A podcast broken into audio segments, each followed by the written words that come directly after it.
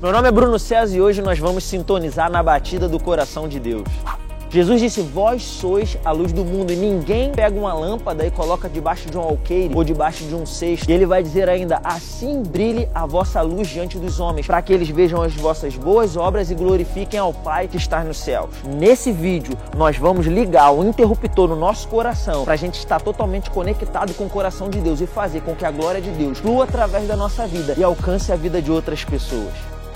Em 2 Coríntios, no capítulo 5, no versículo 10, a Bíblia diz: Porque importa que todos nós compareçamos perante o tribunal de Cristo para receber segundo o bem ou mal que fizemos através do corpo. Eu vejo que o julgamento que a igreja vai passar, ele revela um pouco do coração de Deus. Paulo também fala sobre isso em 1 Coríntios, capítulo 3, entre o versículo 7 ao 15, ele vai falar sobre esse julgamento. E antes de eu descrever um pouco desse julgamento, eu queria dizer algo aqui. O julgamento que nós vamos passar não é algo para a gente ficar com medo, porque a Bíblia diz que o amor perfeito lança fora todo medo. Nós não precisamos temer, nós temos que estar com confiança diante do Senhor naquele dia. Mas ainda falando sobre o coração de Deus, esse texto ele vai falar sobre as nossas obras que naquele grande dia vão ser provadas pelo fogo. Ele fala sobre ouro, prata e pedras preciosas de um lado, madeiro, feno e palha do outro lado. Por que eu digo de um lado e de outro lado? Porque todas essas coisas quando passam pelo fogo, elas revelam duas coisas diferentes. O primeiro grupo, ele se queima, ele não sobra nada. O galardão é perdido, ele é queimado. E o segundo grupo, esse mineral ele é purificado, ele se torna algo melhor, ou seja, tem um valor de eternidade. Então, a Bíblia está mostrando para gente, através do julgamento, que há um peso de eternidade para algumas obras e outro não. E que seriam esse peso de eternidade? É muito fácil. Por exemplo, quando a gente fala de obras fúteis, são obras sem valor, obras que não têm um peso de eternidade. Eu sempre gosto de brincar com as pessoas. O tempo que você fica no WhatsApp, no Facebook, gastando às vezes, de repente assistindo Netflix, eu não estou aqui dizendo que você não pode se divertir ou que você não pode pode fazer nada disso. Mas o tempo excessivo que talvez algumas pessoas gastem nisso não tem um peso de eternidade. Isso naquele grande dia vai se queimar, vai se perder. Da mesma forma, Jesus lá em Mateus no capítulo 6, ele vai ensinar algumas coisas, ele fala: "Quando você orar, não procure orar na frente das pessoas para aparecer. Quando você der uma esmola, não dê para aparecer". No outro contexto ele fala: "Olha, quando você fizer uma festa, não convide pessoas que podem te recompensar de volta". Por quê? Porque você vai receber a sua recompensa no dia da ressurreição, no dia do julgamento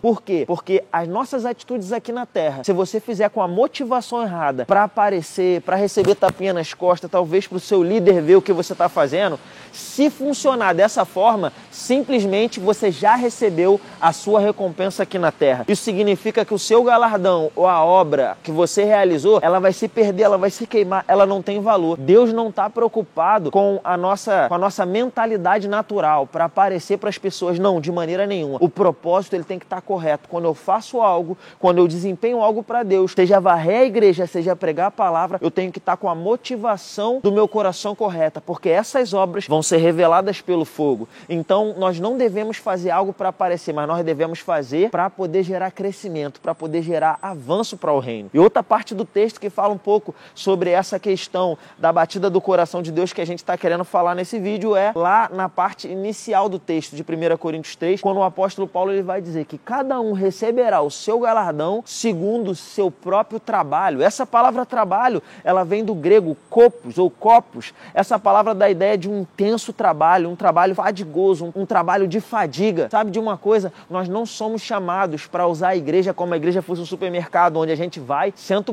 senta lá no banquinho, assiste o culto, pega aquilo que interessa para a gente e vai embora. Não, nós somos chamados para trabalhar, para operar, para facilitar para o avanço do reino. Tem um trabalho, um chamado para você desenvolver, independente se você tem um chamado para ser um líder, para pregar num púlpito. A Bíblia fala do chamado de socorros, a Bíblia fala do diaconato, aqueles que são chamados para servir. Tem algo para você fazer na sua igreja local, tem algo para você servir no reino de Deus. E não só isso, nós seremos julgados por isso. E eu acho interessante, cada um será julgado segundo o seu próprio trabalho. Eu não sei se você já viu, tem um vídeo muito conhecido do Movidos pela Eternidade, John Bevere, e ele mostra alguns contextos, ele, ele mostra lá um, um, um exemplo onde chega no julgamento e o Senhor diz: Ei, evangelista Anderson, evangelista Anderson, eh, eh, não, Senhor, é, é contador Anderson. E o Senhor diz: Eu nunca te chamei para ser um contador, eu te chamei para ser um evangelista. E ele diz: Mas Senhor, eu, eu ofertei no reino, eu ofertei em missões. Ele diz: Você tocou a vida de 5 mil pessoas, mas se você tivesse cumprido o chamado que eu te confiei, você teria impactado a vida de 50 mil pessoas nas nações. Porque no Senhor nós temos que entender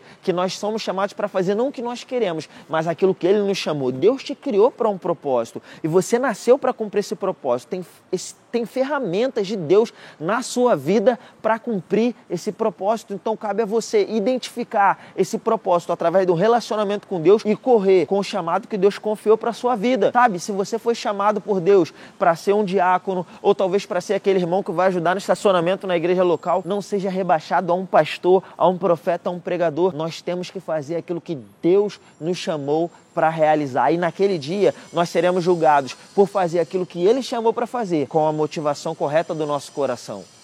Sabe, a gente tem que ter muito cuidado para que esses princípios do mundo não absorva a nossa vida, porque nós estamos no mundo, mas nós não somos do mundo. Você precisa alinhar o seu coração para que libere coisas do céu para a sua vida. Correndo dessa forma, nós vamos ser facilitadores para que o reino de Deus avance. E talvez você possa se perguntar muitas vezes: eu não sei por que algumas coisas não acontecem na minha vida. Jesus falou lá em Mateus capítulo 6, versículo 33: Buscai em primeiro lugar o reino de Deus, o reino dos céus e a sua justiça, e todas as demais coisas serão acrescentadas. Eu declaro sobre a sua vida a graça, o favor e a provisão de Deus vindo sobre você favor sobrenatural, poder de Deus vindo sobre você. Por quê? Por causa de um coração alinhado com o coração de Deus, fazendo com que a graça alcance e transborde para a vida de outras pessoas. Se de alguma forma foi abençoado por esse vídeo, não esquece de curtir, deixa seu comentário se você teve alguma dúvida, o que, que você achou, compartilha com um amigo, com um familiar e mais importante, não esquece de ativar a notificação aqui embaixo para que você fique sabendo quando a gente lançar outros vídeos. Eu vejo você no próximo.